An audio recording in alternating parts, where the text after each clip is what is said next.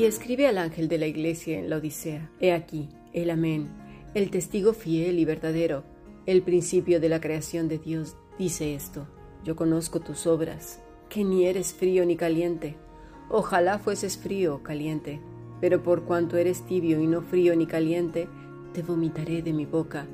Porque tú dices, yo soy rico y me he enriquecido y de ninguna cosa tengo necesidad, y no sabes que tú eres un desventurado, miserable, pobre, ciego y desnudo. Apocalipsis 3, versículo 14 al 17.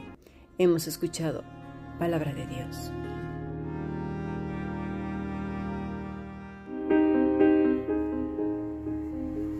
La Fundación Bíblica te invita a participar tanto de esta aula internacional hoy apegados a él, como a sus cursos online en mol.fundacionbiblica.com. También adoración de siervos todos los martes a las 7.30 de la tarde España a través de nuestro canal de YouTube. Para cualquier información escribe a fundacionbiblica.gmail.com. Aprendamos juntos del Maestro. Te esperamos.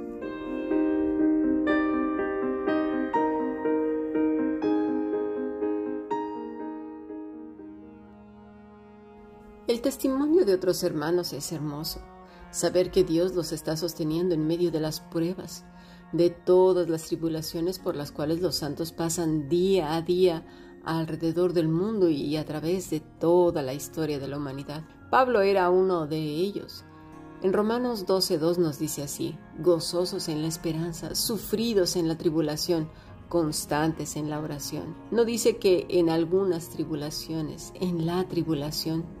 Santiago también nos recuerda la vida de los santos. En Santiago 1, versículo 2, Hermanos míos, tened por sumo gozo cuando os halléis en diversas pruebas. También habla de diversas pruebas. Dice en el griego, hermanos míos, Hermanos míos todos, consideren regocijo cuando caigan alrededor de varias puestas a prueba. Cuando dice tened, está llamándonos a considerar, pensar, ser guiados. Una persona que no está firme en Cristo, que no vive apegada a la vida verdadera, seguramente se tambaleará más de una vez. O para colmo, en el caso de los ejercicios religiosos, que muchas veces más de uno nos vemos tentados.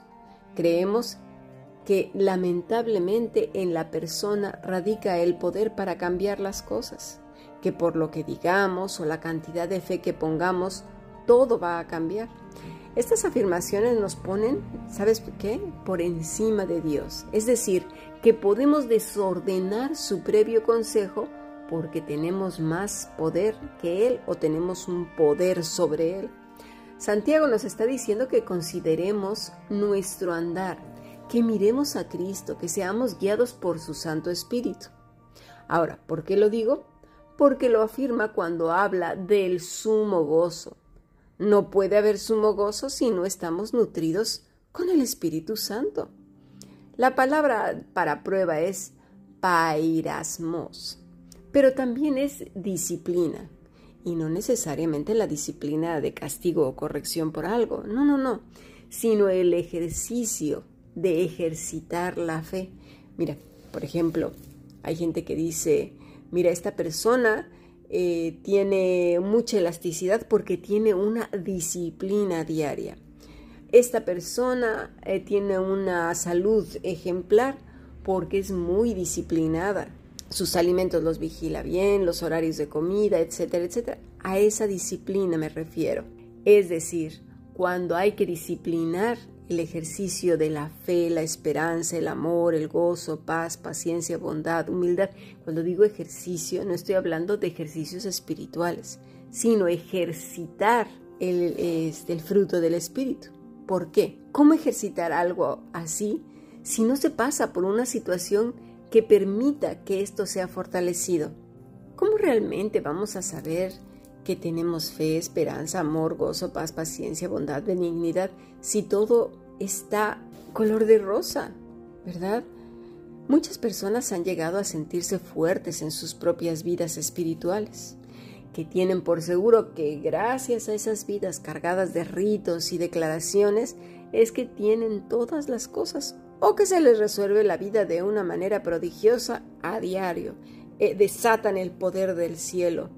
No sé cómo, pero lo desatan y caen un montón de milagros y bendiciones. Es muy fácil caer en esta trampa, creer que es por la fe de uno, por la oración, el ayuno, los cantos, los haceres, los haceres, el lenguaje, que todo saldrá bien.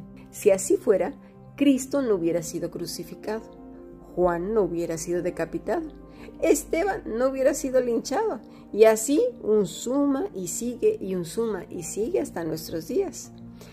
Por no entender la escritura o por creer a ciertos farsantes embaucadores, llegamos a creer que con nuestros ejercicios espirituales y de sacrificios logramos ponernos por encima de Dios, que obstruimos sus planes y cambiamos las cosas de continuo para nuestro bien. Un ejemplo que bien se puede entender es lo que le pasó a José. Todos sabemos cómo se dieron los hechos. Sus hermanos querían matarlo, pero al final fue echado en una cisterna y luego vendido como esclavo y así la, la historia de su vida. Jacob, su papá, lloró a su hijo, clamó a Dios. Él había luchado con el ángel de Jehová y le dijo, no te soltaré hasta que me bendigas. Ahora, ¿cómo se hallaba? Con un hijo aparentemente muerto. ¿Acaso Jacob no era amado por el Señor? Por supuesto que sí pero sus lágrimas no cambiarían el plan perfecto para toda una nación. Por favor, entiéndase que los planes de Dios no están centrados solo en una persona. Lamentablemente a veces nos creemos el centro del universo. ¿Qué iba a saber Jacob? Nada. O José al estar en una tierra lejana, sin su familia, vulnerable y pobre. ¿Qué iba a saber? Nada. Pero lo que sí sabemos es que José estaba ligado a Dios. ¿Por qué? Es curioso, no se dice que José era devoto o que tenía poderes que movieran a Dios o que hiciera tal o cual cosa, bueno, como ahora se les ocurre decir tantos eh, cosas mágicas que ven los pies del Señor en, una esquina, saber de quién son los pies, ¿verdad?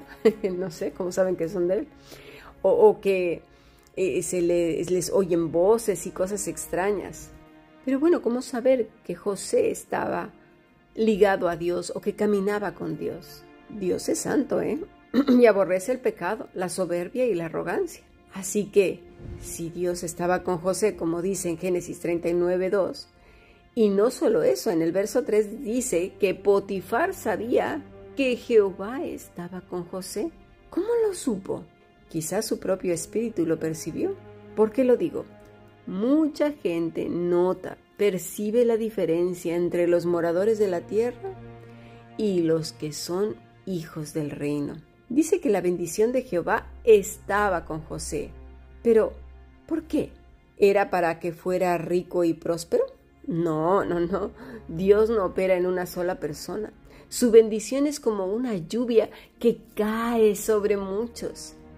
He aquí que todas las cosas nos ayudan a bien, porque esa bendición no era solo para José, era una bendición que implicaba el futuro de dos naciones, Egipto e Israel. Dios fue bueno con más de una nación pagana, mostró una y otra vez su poder y su gracia. ¿Por medio de qué? De sus hijos, muchas veces pasando por calamidades, pero sus vidas estaban guardadas en la eternidad divina. ¿Lo entendemos? Las bendiciones del Señor se extienden más allá de lo incomprensible. Tienen que ver muchas gentes y muchas situaciones en las que Él se glorifica y que muestra su gracia para perdón de pecados. Por eso a veces pedimos cosas muy egoístas que solo se centran en nosotros mismos. He aquí lo que dice Santiago. Consideren, no nos pongamos locos, histéricos, no nos desanimemos y vengamos abajo, no corramos a los ritos de manera desesperada, no querramos huir a los montes para no ver la supuesta ruina. José consideró, no dijo nada, cayó, enmudeció Sé que es difícil enmudecer cuando todo nos es contrario, cuando piensas que has hecho todo lo supuestamente que se debe, fíjate, hacer. Pero, ¿sabes?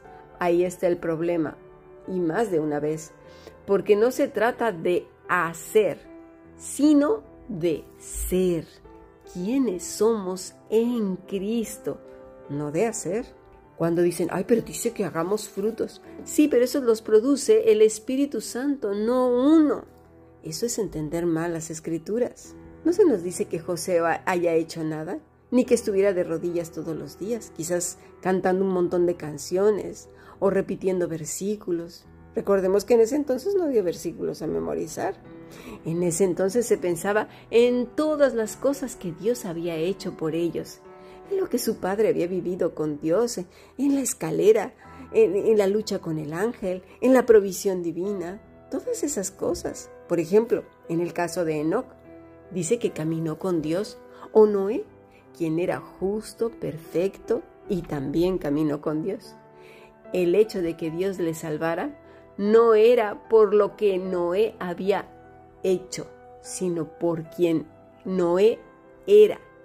¿Y quién era? Ya hemos hablado de la palabra caminar.